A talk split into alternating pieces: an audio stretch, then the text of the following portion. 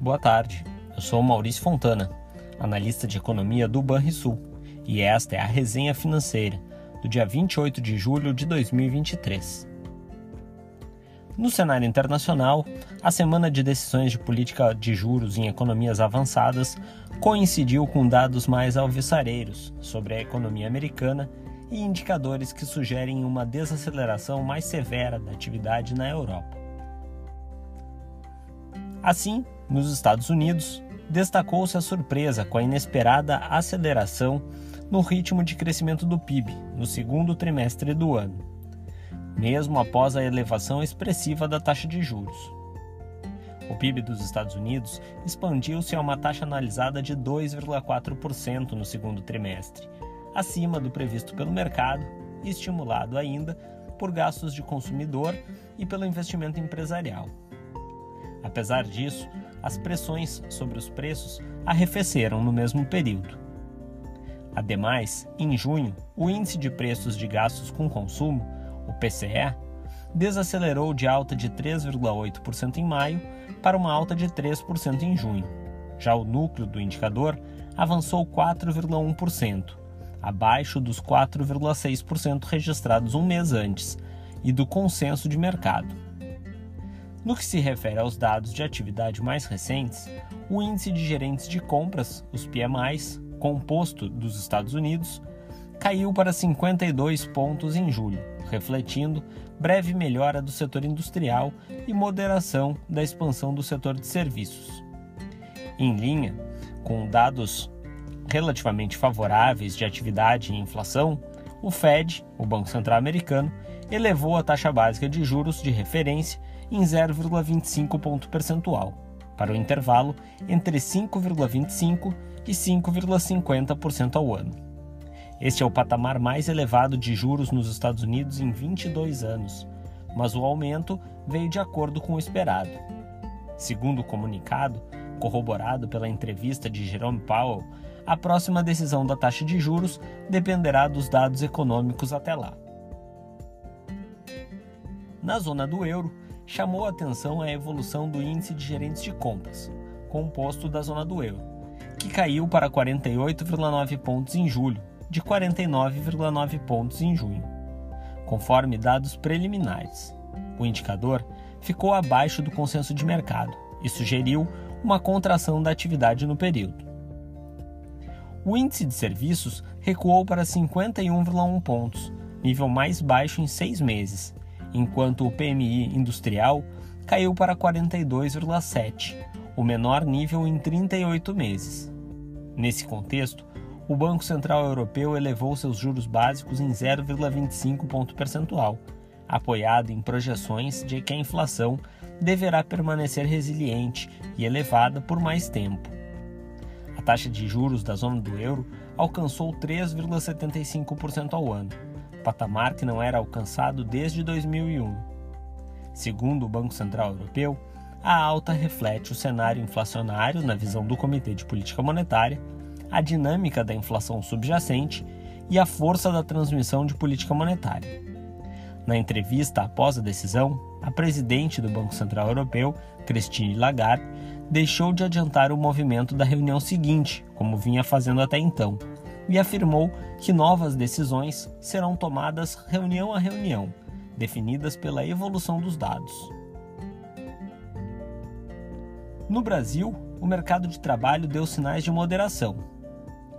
Por aqui, atraiu atenções o informe de que a FIT elevou o rating do Brasil para BB e manteve a perspectiva estável. No comunicado, a FIT salientou que a elevação reflete o desempenho macroeconômico e fiscal acima do esperado, mesmo com choques sucessivos nos últimos anos. No tema de inflação, o IPCA 15, considerado uma prévia da inflação oficial no Brasil, registrou deflação de 0,07% em julho, no que foi a menor taxa para o indicador desde setembro do ano passado. A queda foi reflexo principalmente da retração nos preços de energia elétrica residencial em julho e ficou em linha com o esperado pelo mercado. No acumulado em 12 meses, o IPCA 15 exibiu alta de 3,19%, ante os 3,40% até junho. Já o IGPM apontou deflação de 0,72% em julho, moderação de queda que veio em linha com as estimativas de mercado. Com o resultado, o índice acumulou deflação de 7,72% em 12 meses. Em relação ao mercado de trabalho, o CAGED registrou abertura líquida de 157.198 vagas com carteira assinada em junho, acima da estimativa mediana de mercado, mas reforçando o tom de moderação da atividade no país. Já a PNAD contínua do IBGE apontou que a taxa de desemprego foi de 8% no trimestre imóvel até junho, abaixo do verificado no trimestre imóvel anterior e do resultado de igual período de 2022. No mercado financeiro, diante da perspectiva de encerramento dos ciclos de elevação de taxas de juros na zona do euro e nos Estados Unidos, as bolsas internacionais registraram mais uma semana de ganhos. O SP500 nos Estados Unidos avançou pouco menos de 1% no acumulado da semana até a tarde desta sexta-feira. Com mais fôlego, o principal índice da bolsa alemã subiu 1,8% no mesmo período. No mercado financeiro doméstico, sinais de desaceleração da atividade no país, em contraposição com expectativas mais alvissareiras em economias avançadas, resultaram em leve queda no Ibovespa, no acumulado da semana. Ao mesmo tempo, o dólar voltou a cair, cedendo cerca de 0,9% no mesmo período, e as taxas de juros pré-fixadas de vencimentos mais longos exibiram variação praticamente nula no acumulado da semana. Entre nossas projeções para as variáveis macroeconômicas, mantemos a expectativa de crescimento do PIB de 1,9% em 2023 e 1,8% em 2024.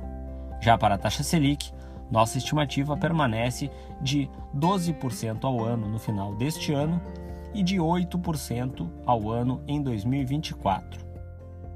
Já para o IPCA, nossa projeção aponta uma alta de 5,02% em 2023 e de 3,77% em 2024.